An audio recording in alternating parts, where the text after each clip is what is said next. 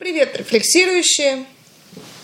Мы продолжаем записывать подкасты. И сегодня у нас будет подкаст э, продолжение предыдущего подкаста, поскольку после того, как мы его выложили, закономерно посыпались дополнительные вопросы, и мы уже возьмем немножечко другой аспект темы обучения – а, отчасти мы об этом говорили в подкасте про самообразование, который я тоже продублирую, и если кто-то пропустил, может тоже послушать его. Заодно мы его записывали в Крыму, когда ночью шли из Коктебеля в Щебетовку, да, мы шли? Пешком по трассе. Так что, кому интересно, небольшой а, триллер или что это, как это назвать? А, сегодня мы обсудим те вопросы, которые дополнительно последовали, потому что они тоже интересные, и хотелось бы их э, разобрать. Но первое, мы прокомментируем комментарий, который поступил, комментарий на комментарий. Э, только вот увидела на подкаст про обучение комментарий такого содержания –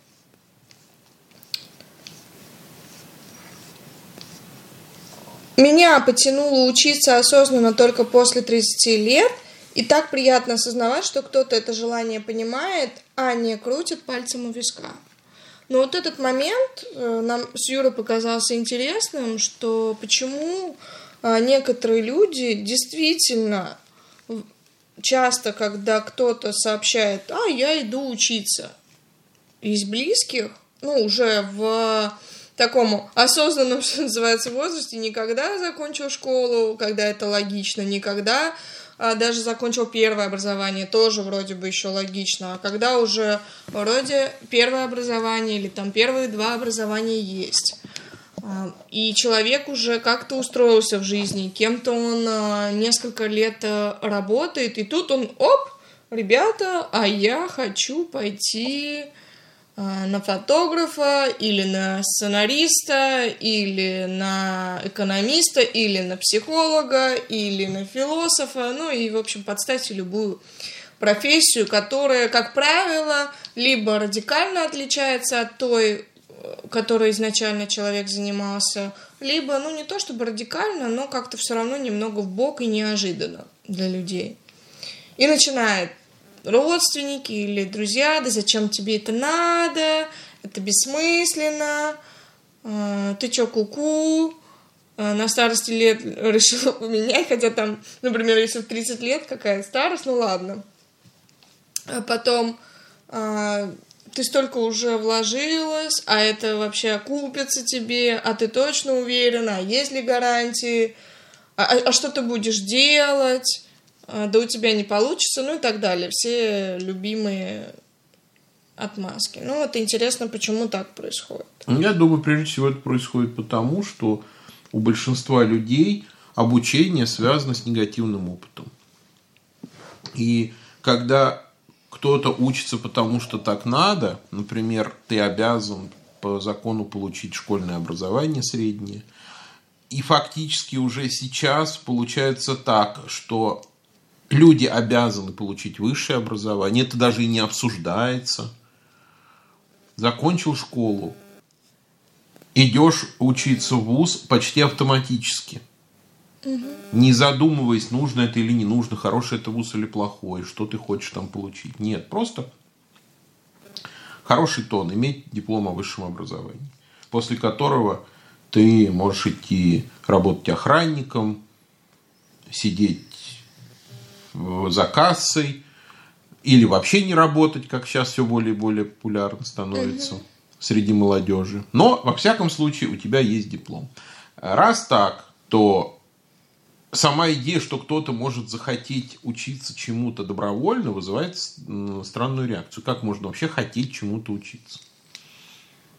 Либо, если человек собирается чему-то учиться, либо ему нечем заняться – а так тоже часто бывает, когда вместо того, чтобы заниматься какой-то профессией, люди бесконечно учатся. Первая высшая, второе высшее, третья высшая магистратура, вторая магистратура. аспирантура без, без кандидатской и так далее. Либо да, либо что-то не в порядке, что-то не удалось в жизни, раз вместо э, какого-то достойного занятия человек избирает обучение. Но обрати внимание на то, как в языке по-разному вообще можно описывать обучение. Можно сказать учиться в, например, учиться в университете. Угу. Можно учиться на, например, учиться на юриста. И можно по-другому эту конструкцию построить. Учиться чему-то. Например, учиться играть на гитаре. И в принципе это ведь три совершенно разные состояния. Учиться в это значит ты отдаешь себя под власть какой-то организации, которая за тебя теперь решает, что тебе изучать, как тебе изучать, когда, которая тебя проверяет, которая тебе выдает документ. Учиться на это означает получить какую-то специальность, то есть другая мотивация. Потому что специальность можно получить вообще-то и не в университете. Можно э, обратиться к какому-то педагогу, он тебя научит этому, этой деятельности. И безо всякого университета рискую сейчас кого-то сильно удивить, но для того, чтобы да не, я думаю, быть юристом, вообще же... университет не особо нужен. И третий, мне кажется, наиболее здоровый вид мотивации, это когда я хочу научиться какому-то навыку. И научиться какому-то навыку, вообще говоря, можно даже и без педагога, а даже самому. Вот это как раз отсылает к теме самообразования, о которой мы уже говорили. И это три совершенно разных режима, разные мотивации. Кто замотивирован специальностью, тот всегда более благополучен, чем тот, кто замотивирован учебным заведением. Угу. Тот, кто замотивирован деятельностью, более благополучен, чем тот, кто замотивирован специальностью. Например, научиться плавать. Для того, чтобы научиться плавать, не нужно идти ни в какую плавательную школу, не нужно учиться на пловца, а достаточно, например, попросить, чтобы тебе показали, вот как я учился, например, плавать. Мне показали брас, кроль, еще какой-то есть стиль плавания. Я не сильно ну, короче, большинство людей плавает кролем. Я попробовал, у меня не очень хорошо получается. Братс э, менее популярный стиль плавания. Я попробовал, я понял, что для меня это удобный стиль. Ну, ты знаешь, да, кроль это когда вот так, а брас это когда вот так. Это я начал плавать, мне было, наверное, лет 7-8, я начал плавать брасом. И до сих пор плаваю и доволен. Э, никаких оценок не получал, никаких экзаменов не сдавал. Никакого диплома не имею. Вот. Э, и вообще говоря, кажется так, пока на первый взгляд, что самообразование это наиболее экологичный из этих режимов. А почему? Ну не потому, что ты один, ну не будем повторяться. Угу. Объясняли уже, что сам это не значит один. Но сам это значит и субъект.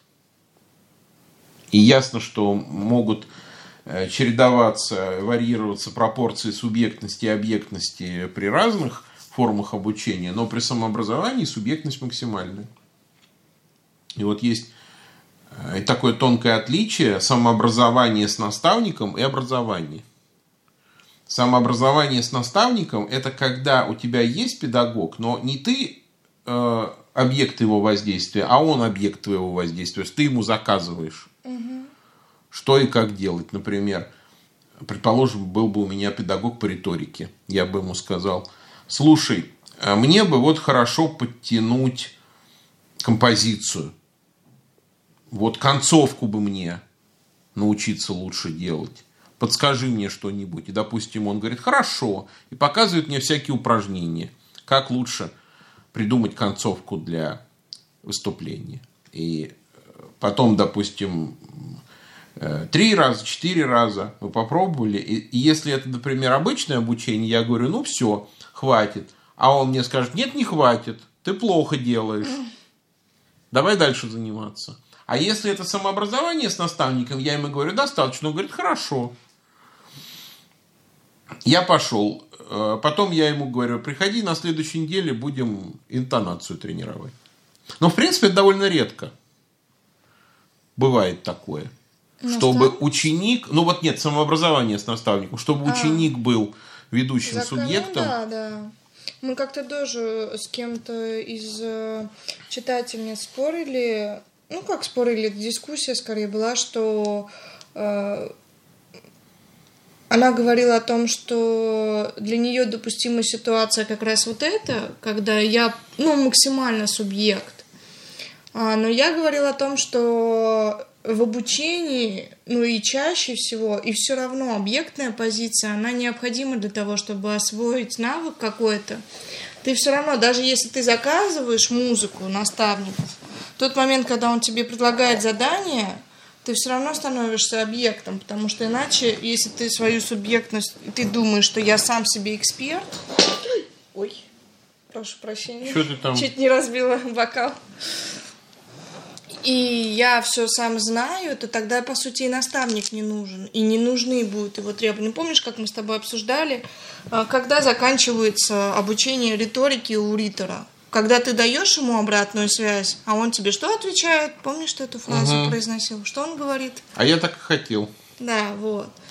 А, и действительно, ты понимаешь в этот момент, что у человека уже своя субъектность, и он уже, по сути, тебе говорит, ну, не больно-то мне нужна твоя обратная связь, ты, конечно, молодец, спасибо за нее, я тебе благодарен, но я сам знаю. Но в такой ситуации это не обучение. Единственное, что я подумала, что эта ситуация больше похожа на присвоение. То есть тебе наставник дает какие-то инструменты, а ты хоть захотел присвоить или не захотел себе присвоить. Но ну вот, Тут и в этой ситуации э, как раз то, о чем мы говорили в прошлый раз, не работает, а про это пишут твои подписчики по да, поводу того, и э, возник... существует ли отрицание да, в этой ситуации. если вы помните, то прошлое, в прошлом подкасте была такая основная идея, что э, педагог отрицает э, сущее ученика, то есть то, какой он есть э, сейчас. А, и возникает закономерный вопрос у многих, а, а когда мы сами себе учитель, педагог, то есть самообразовываемся, тоже не любим, не признаем себя как учителя. Вот. И, собственно, этот вопрос тоже хотели обсудить, потому что он интересен, он тут немножко другая ситуация. Вот я думаю, как раз фундаментальное отличие самообразования от образования сводится именно к тому, что в самообразовании нет отрицания себя. Угу. Почему? Потому что так как ты совпадаешь в одном лице и как учитель, и как ученик – ты подстраиваешься волей-неволей, хочешь ты того или не хочешь, ты как учитель подстраиваешься к ученику, а учи, как ученик ты подстраиваешься к учителю. Конечно, теоретически там возможен какой-то внутренний конфликт, но, скорее всего, этот конфликт будет не по линии ученик-учитель, а по какой-то другой линии. И там тоже может быть отрицание себя, но в отличие от образования, если ты в самообразовании отрицаешь себя, то ты не сможешь самообразоваться. Потому что, скорее всего, просто остановится процесс. Потому что в самообразовании э, э, ты же не можешь э, там, э, знаешь, каждые 30 секунд переключаться. Вот сейчас я ученик, сейчас я учитель, сейчас я ученик, сейчас я учитель. Скорее всего, это будет накладываться. Ну да. Будет диффузия какая-то. И если, например, в обычном обучении учитель недоволен учеником и процесс продолжается, или ученик недоволен учителем, но процесс все равно продолжается, то если в самообразовании ученик недоволен учителем, то процесс остановится, потому что непонятно, зачем его продолжать. Представляешь, ты сидишь, играешь на гитаре, хочешь научиться играть на гитаре. Взяла, как у меня было в моем опыте. Начинаешь там минуту-две, вроде все нормально. Потом пальчики болят. Мне потом, правда, сказали лайфхак, что нужно было, блин, гитару с нейлоновыми струнами. Уже, да. Но уже поздно сейчас. У тебя не с нейлоновыми струнами Нет. гитара? Ну вот. Значит, допустим, ты начнешь играть, пару аккордов попробуешь, начнут болеть пальцы. И тут дальше одно из двух. Либо ты говоришь, Лера, терпи, так Терпи- надо, зато я, терпение. зато я буду еще больше звездой вечеринок, я теперь буду на гитаре все композиции играть, мне никакой Семен, никакой Илья уже не нужны. Ой, опасно. И э, Абсолютная власть. ты терпишь и учишься. Или ты говоришь, ну нет, мне мои пальчики дороже. Я не хочу, чтобы у меня были на них такие вмятинки. я, кстати, хотела научиться играть на гитаре, но у меня со слухом проблемы. А это, кстати, не, не- не критично, как ну, мне я объясняли. же ритм там все. Это не критично, вообще не критично. Да? Если ты э, просто знаешь аккорды и умеешь их чередовать, они сами за тебя все сделают. Ну, Ну ладно. э, гитара это не фортепиано в этом отношении. А, надо попробовать, может, все-таки. И это не пение. А когда ты даже фальшивишь при пении, то за гитарой это не так слышно. Ну, короче, мне объясняли, что в гитаре музыкальный слух это не главное. Главное это дисциплина и знание аккордов. И моторика пальцев. То есть, если ты э, помнишь аккорды и их в правильном порядке воспроизводишь, то у тебя все равно получится, может быть, ну, конечно, не гениальное Ну, понятно. исполнение, но добротное, да. Кухонная. Но я э, сломался на пальчиках. Нежная натура. Да. Нежные подушечки Юры. Да, да. И там, а там э, должно как бы некоторое орговение, что ли, произойти, Да. затвердение. Ну да, да, но, в принципе, это нормально, я не против. Но для этого нужно там месяц пострадать, допустим. Каждый день. Представляешь, каждый, блин, божий день у тебя болят пальчики. Но, в принципе, опять же, то, что у меня пальчики болят, я это могу перетерпеть. Например, я постоянно обжигаю э, в духовке свои пальчики, они у меня потом болят. Я как бы к этому нормально отношусь, мне это даже не мешает. Но я же не буду их, блин, специально там в духовке держать час. А это получается, что они у тебя болят, а ты продолжаешь. Вот в чем Ну фокус. да, через боль. И э, тогда ты говоришь себе, нет, мол, все, процесс останавливается. Но, конечно, теоретически, если ты такая очень метущаяся, очень противоречивая натура, ты можешь отдергивать и потом опять хвататься, отдергивать и потом опять хвататься. Ну, вряд ли так будет долго. Скорее всего, ты либо сожмешь зубы и сделаешь, либо ты бросишь нахрен. Соответственно, либо учебный процесс будет остановлен, потому что он ни- никому нахрен не нужен, либо он будет продолжаться, потому что он нужен. Вот, то есть вот этого вот конфликта, о котором мы говорили в прошлый раз, его не будет, скорее всего, при самообразовании. То же самое при самообразовании с наставником.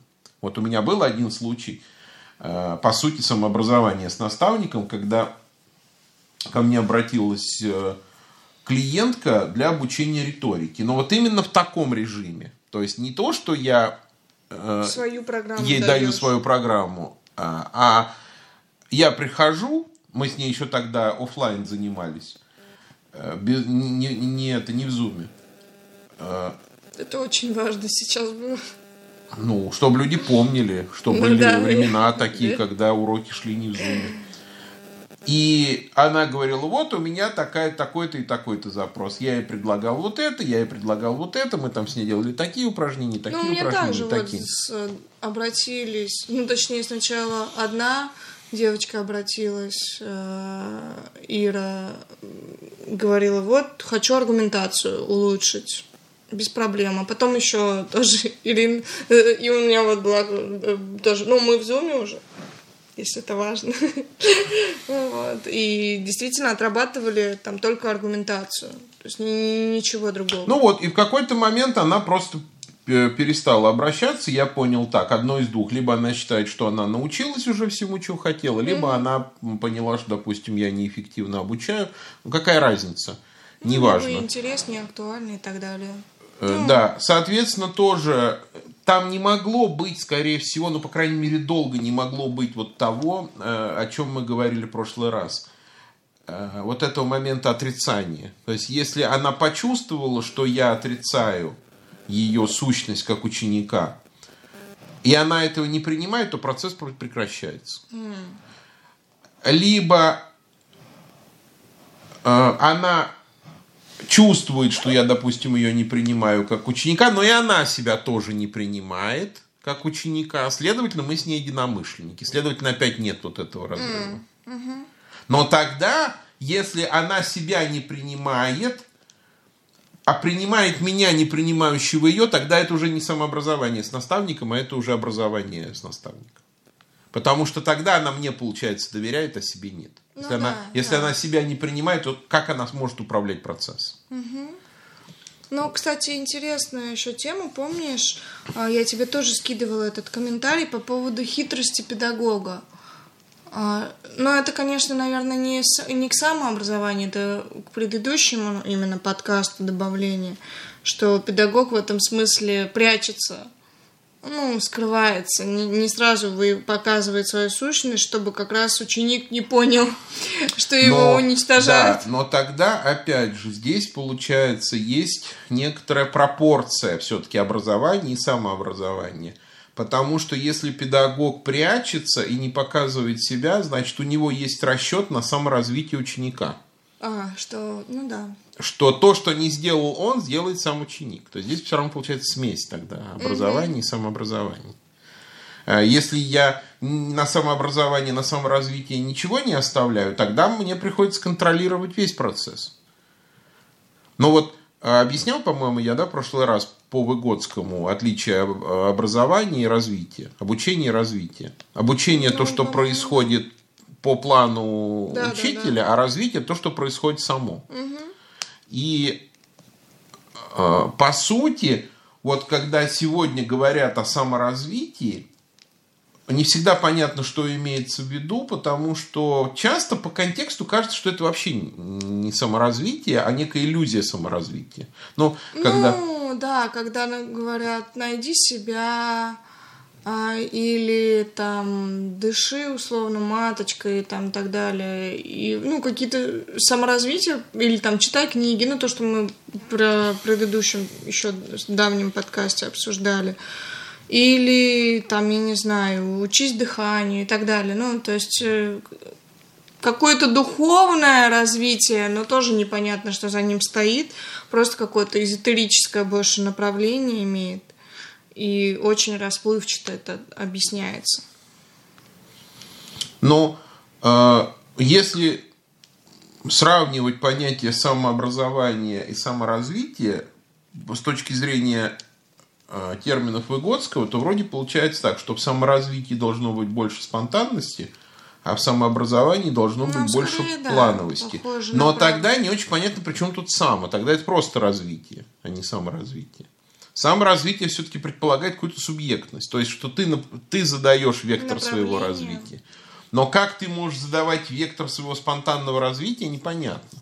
Не, ну может быть, э, есть, знаешь, на каком этапе? Есть на начальном этапе субъектность в том плане, что я выбрала, например, направление, я не знаю, захотела развиваться в йоге. Но я, да, ну то есть я пришла, моя цель там, я пришла просто в зал и все. А дальше я а дальше все, а дальше как пойдет. То есть у меня нет технологий, у меня нет там наставника. А, вот я просто как-то наблюдаю, знаешь, пришла и чисто миметически. Ну, все встали в позу э, квадропеп, ну и я в нее встала тоже. быть, такая есть. Да. А, ну и все. Ты думаешь, ну как это? А потом, ну, я так понимаю, или как вот э, что-то, как помнишь, Семен у нас, когда, ну, он, правда, уже образовался как гитарист, сложился, но потом, ну, вы мне там дайте, я послушаю мелодию, и на слух уже э, Нет, это у него уже зрелое мастерство. Ну да, это скорее мастерство. Ну, может, кто-то так на слух подбирает. Вот, например, я даже не знаю, может, есть, кстати, такие уже даже обучения музыкальным инструментам, когда ребенка не аккордом э, обучают, он синтезатор ставит, и на слух он подбирает. Ну, я не знаю, как-то так. Но вот я думаю, какие возможны еще сценарии саморазвития, кроме самообразования? Потому что у меня в моей картине педагогической реальности все выглядит следующим образом, что для того, чтобы что-то у меня развилось, мне нужно смоделировать ту практику, где будет совершаться действие, в ходе которого разовьется моя способность. Например, я хочу саморазвиваться, хочу быть поэтом. Ну что мне нужно делать? Ну нужно стихи писать. А это и есть самообразование, вообще говоря. Если я себе ставлю какую-то задачу и начинаю делать и выполнять эту задачу. Ну, слушай, а есть же такое саморазвитие не практическое, а теоретическое, ну как что это? ли? Я не понимаю. Ну, когда ты, я не знаю, поставил себе цель расширить свои знания о животных. Приходишь в зоопарк или включаешь Discovery и Только мне слушаешь... это не понятно, почему это развитием И является. слушаешь про хомяков.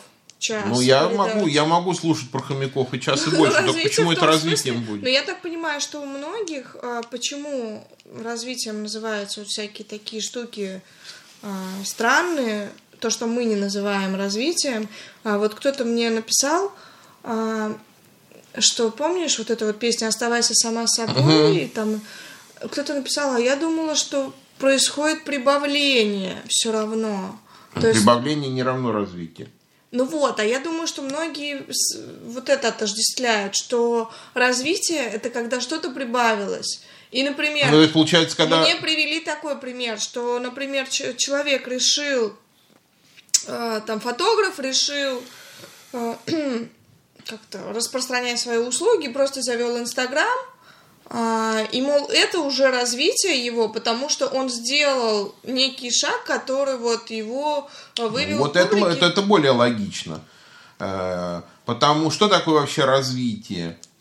От какого слова происходит? А От слова вить. Вит- а, Нет, вить или виться. Э, Ну, как, вот есть свиток, то есть свернутое что-то, а развитие это разворачивание свитка.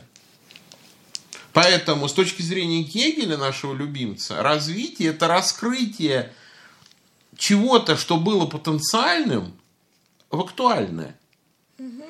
Например, почему э, маленький ребенок развивается, а не просто прибавляется что-то к нему. Не потому, что э, маленький ребенок э, весит 10 килограмм, а я вешу 100 килограмм, и я развился по сравнению с ребенком. Потому что если я наберу еще 100 килограмм и буду весить 200, никто не скажет, что я развился.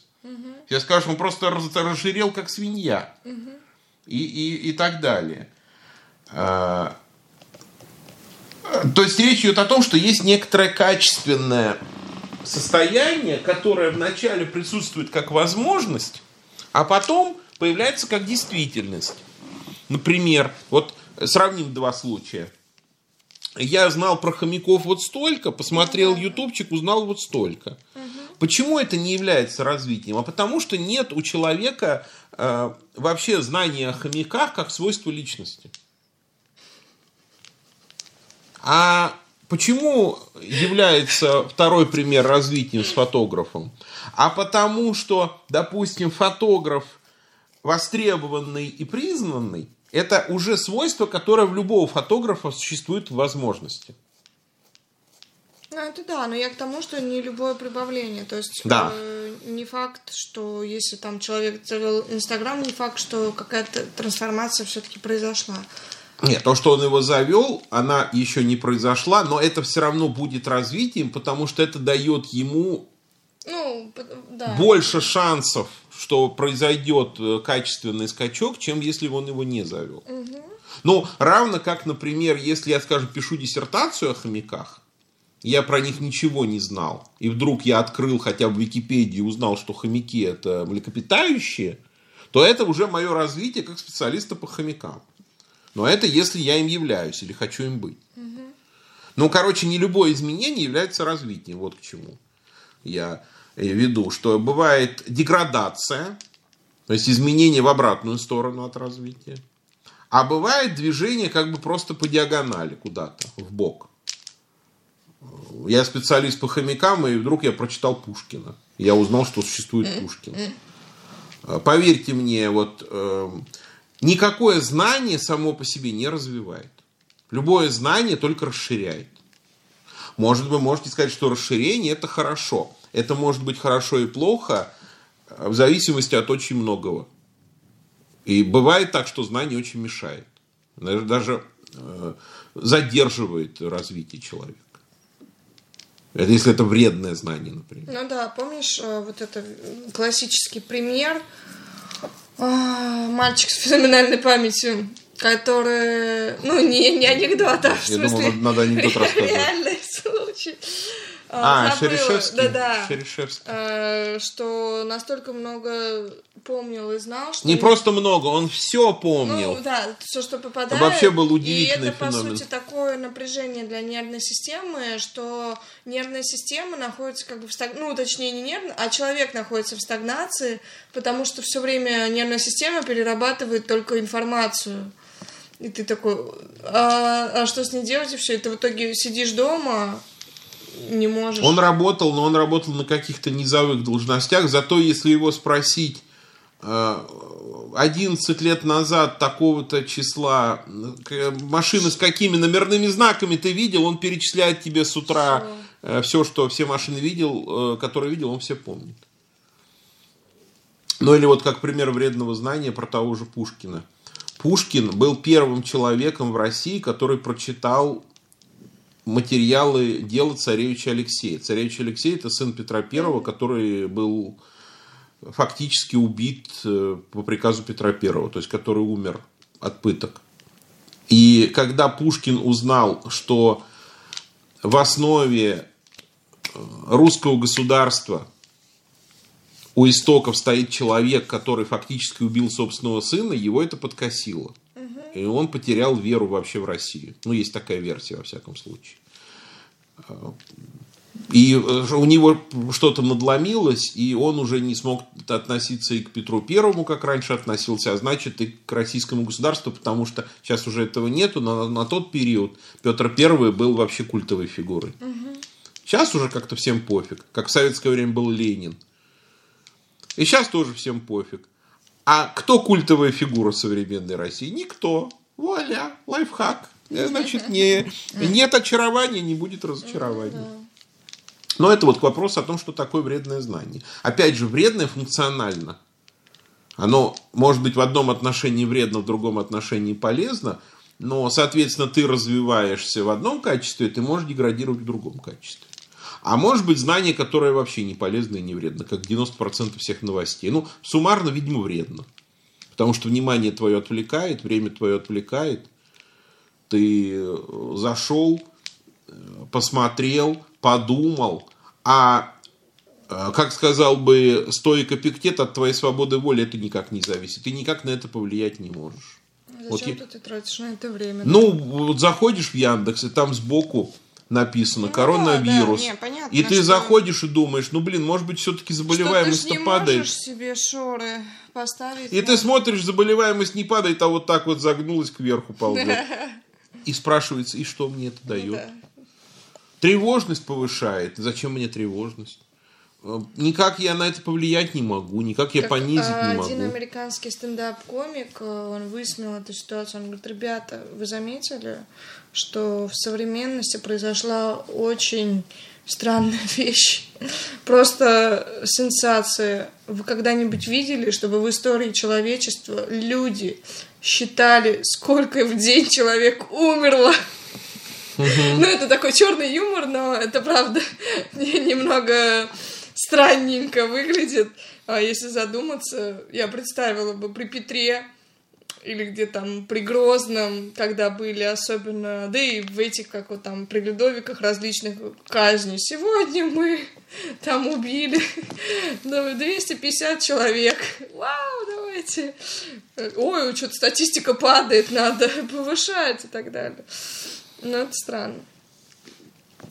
Так, а, а к саморазвитию. Но, кстати, здесь интересный другой вопрос. Вот тут уже на аксиологический, может, уровень выйти. А почему вообще а, тема саморазвития актуальна именно сейчас? Ну, раньше ж такого не было, насколько я понимаю. Ну Или и сам концепт было? недавний, в общем. Я что-то не помню даже в советское время, чтобы такое слово-то было. Саморазвитие. Я думаю, если мы копнем происхождение, мы увидим, что, скорее всего, 90-е и позже вообще появляется сама идея саморазвития. Но я думаю, это опять не будем сильно оригинально Следствие одиночества, да, что э, развиваться-то человек хочет, Потому что Но в у- обществе у- уже не может. у многих людей есть же понимание, у кого интуитивное, у кого рациональное, что человек не может застыть. Нельзя замереть. Нельзя застабилизироваться. Это миф. Не бывает стагнации. Бывает либо деградация, либо развитие. Деградировать как-то вроде никто особо не хочет. Не хочет, а получается. Ой. Получается, потому что, опять же, люди, может, интуитивно, а может быть и вполне э, осознанно понимают, что закон мироздания – это энтропия. Если что-либо оставить без внимания и дать ему вот просто быть, оно начнет разрушаться. Вот. Просто постройте дом и год не приходите. И посмотрите, при этом придите, посмотрите, что будет. Или сварите суп и просто оставьте его на плите на неделю. И откройте посмотрите потом, что там получилось. Ой, я знаю. Был, Я- был случай, да, у тебя? Ну что, расскажи. Ну, там открываешь, и там потом а, это такая пленочка из мха или как ты, ну, не знаю. Плесень была. Ну, плесень, но это не как просто плесень, она же разная была. Вот, а это прям такая мохнатенькая. И ты такой, ой, давно не чистил холодильник. Да, да, да. Ну вот, вот примерно так и все остальное. И люди это понимают, и э, возникает желание жить, а это естественное желание человека. А жить это значит развиваться, получается. Ну, потому что если ты живешь не развиваясь, значит, ты долго не протянешь. Значит, э, наступит скоро смерть, может быть, социальная, не физическая, Ну но да, социальной смерти тоже никто особо не хочет. Но так как все друг друга бросили, в таком в массовом смысле, не в индивидуальном, кто-то, может быть, там кто-то еще с кем-то и нянчится. Но, в принципе, люди предоставлены сами себе. У нас, кстати, вчера, когда мы в киноклубе обсуждали фильм Круэлла, была идея, что это фильм о заброшенности, э, о заброшенности Богом. Потому что там ад есть, а рая нет. Точнее, там какой-то был намек, когда они жили в заброшенном здании, что-то похожее на рай. Ну, так типа рай в шалаше, такое заброшенное Богом э, здание. Вот. И потом в итоге там было Хелм, э, Хелман Холл, а в конце Hell Холл. Hell это ад по-английски. И все. мгм. Ну да, здесь тогда получается, что саморазвитие, э, самообразование э, и тенденция, видимо, будет нарастать, судя по всему. Ну, видимо, уклон в эту сторону идет, раз у нас пока индивидуализм рулит. Да, но тут есть проблема э, аксиологическая, ибо, как уже я намекнул, развитие от деградации отличить не так легко. Как говорил покойный Жванецкий, чтобы двигаться вперед, надо сначала понять, а где у нас вперед. Э, И это не так легко. И ты иногда видишь, что человек вроде меняется, вроде в какую-то сторону движется, но не особо похоже, что это развитие. Э, Похоже, что это движение. А, но- знаешь, это движение краба, или как это называют, когда вот так вот, Да. ну, типа... Ну, либо это, тык-тык-тык-тык-тык-тык. э, либо это как краб в бок, либо это Да, как, бок. как рак, еще может быть и назад он пятится, этот А, человек. Ну, не будем уж приводить примеры, чтобы никого не обижать, а то вдруг нас слушает кто-нибудь. Э, Ну, короче говоря, иногда вот то, то новое, что человек делает, неочевидным образом соотносится со старым, что он делал. А, И бывает так, на примере творческих людей, что вся карьера идет по нарастающей. И что у актера там а, зрелые роли лучше, чем юношеские, а а в пожилом возрасте, как какой-нибудь Хопкинс, э, вообще там шедевр на шедевре. Ну, кстати, это Калашников. э, Это Калашников Сергей Борисович, это филолог, литературовед. э, Он у меня на филфаке преподавал литературу. А Литература 18 по-моему, потом дальше, 19 столетие. И э, он говорил, что если, ну вот у Пушкина была тенденция как раз вот стабильно он шел в рост. То есть у него не было такого, каких-то откатов, и если бы он, ну, жил дальше, то, скорее всего, он бы вот шедевр на шедевр еще дальше были бы. Ну вот, но не у всех так. А бывает такое, что карьера идет куда-то э, вспять. Вот у тех же актеров. Угу. Что там с годами какие-то очень странные роли начинают появляться. И уже не узнаешь даже этого актера, думаешь, что, что с ним там, что с ним произошло. И у писателей такое бывает. Угу. А, бывает, что петляет карьера. Бывает, что кризис потом преодолел его. Ну, короче говоря, э, не любое движение аксиологически это развитие. Но вот в чем проблема, собственно говоря. Как правило, человек сам себя оценить не может. Точнее, может, но не, не может оценить себя справедливо. У древних римлян был очень мудрый принцип. Никто не может быть судьей в своем собственном деле. Потому что человек в отношении себя либо настроен слишком либерально, либо наоборот слишком сурово. Угу. Если начать судить себя, то либо ты себя будешь по жизни Самоунич... оправдывать, либо наоборот будешь себя казнить. Поэтому всегда нужен какой-то внешний эксперт. Вот в чем проблема с саморазвитием, что если у тебя нет внешнего эксперта, то ты не можешь никогда быть уверен, что ты развиваешься. Ибо, может быть, те критерии, которыми ты пользуешься при самооценке, это результат твоей деградации. И ты не можешь никогда этого знать. Дальше еще проблема. Но если это э, саморазвитие с наставником, то есть у тебя есть какой-то гуру, которого ты сам выбрал, и он говорит, что ты все делаешь правильно. Возможно, твой выбор гуру – это часть твоей деградации. Поэтому всегда, конечно, очень хорошо, чтобы был независимый какой-то эксперт. Э, знаешь, как э, показывают в фильмах э, типа «Убить Билла». Смотрела «Убить Билла»? Да. Помнишь, там ее наставник, монах? Да, да, помню. Который говорит, ты там вообще ничтожество. Да, да, да. Труки-крюки. Вообще гнать тебя надо. Бил ее, по-моему, по да, там. Или... Да. Она потом его отравила, по-моему. Прикольный был момент. Очень прикольно. Юмор философов, смех, да. смех над смертью. Что такое Ну, у Тарантино, не, ну, у Тарантино вообще, как правило, тем он и силен, что, что у него конечно. смерть не воспринимается трагично никогда. Ну, кстати, да. Э, и вот я думаю, это очень мудрый образ, образ строгого эксперта. Ну ко- да. Который, э, ну как, перебарщивает больше не с похвалой, а с критикой. Угу. А если э, на это сказать, в общем-то, контраргумент, который я все время в таких случаях говорю, ну так же легко, мол, отбить охоту и демотивировать, то на это мне могут ответить. Так значит, э, человек не, не готов, хотел. да. И как в том анекдоте, зачем нам неудачники? Знаешь анекдот? Да, ну, про, про, про кадровое агентство. Ну, когда, значит, в кадровом агентстве поступило очень много претендентов, и, значит, пожил... а молодой сотрудник заносит две папки и кладет пожилому сотруднику на стол, говорит, вот это вот на на одну вакансию поступило столько заявок. И пожилой берет одну стопку и сразу в мусорку кидает. А молодой говорит, а что это такое, зачем ты так сделал? Тот говорит, зачем нам неудачники? Э, вот. Э, но я так не считаю, конечно, это тоже своего рода перехлест, но это, наверное, потому что я не в парадигме саморазвития нахожусь, а в парадигме скорее обучения. Угу.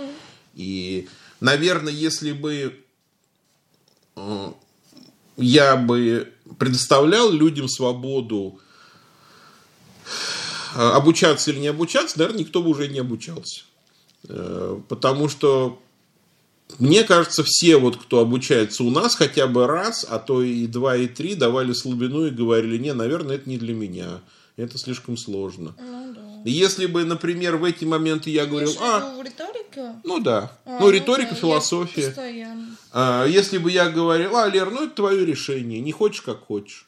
Сто лет бы уже ты бы где-нибудь бы там, меня. да, где-нибудь бы, я не знаю, где бы ты была. В канаве, как говорят. Чего?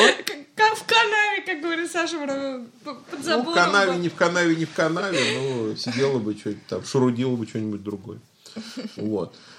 А, Но вот у саморазвития вот этот, конечно, риск, что никто не контролирует процесс, и никто тебя э, в сложных ситуациях, никто тебя не подстегивает. И можно застрять, капитально застрять, И не увидеть. а можно выскочить и ничего не получить в итоге. Выскочить там за, за неделю до госэкзаменов. Или до свадьбы, да. Или как в это, как в фильмах обычно. э, Преступник бежал из тюрьмы за Да, месяц за до конца срока или там Не, за за три дня. день, да, да. за- Потому что ему уже было не втерпешь, ему хотелось увидеть э, родных. Э, вот. Э, Так что здесь в этом смысле саморазвитие, конечно, рискованная практика. Ты как бы, так как это саморазвитие, то ты все делаешь один, и это немножко напоминает, как барон Мюнхгаузен себя вытаскивал за волосы из болота. Но понятно, что, наверное, это лучше, чем ничего. Ну, я думаю, что да, получается, что в, в эпоху разобщенности это может быть э, один из таких вариантов, которые а, люди хватаются хотя бы хоть как хоть, хоть так. Ну и в условиях, опять же, что социальные институты подкосились и дискредитировали себя. Ну, тот же университет, школа.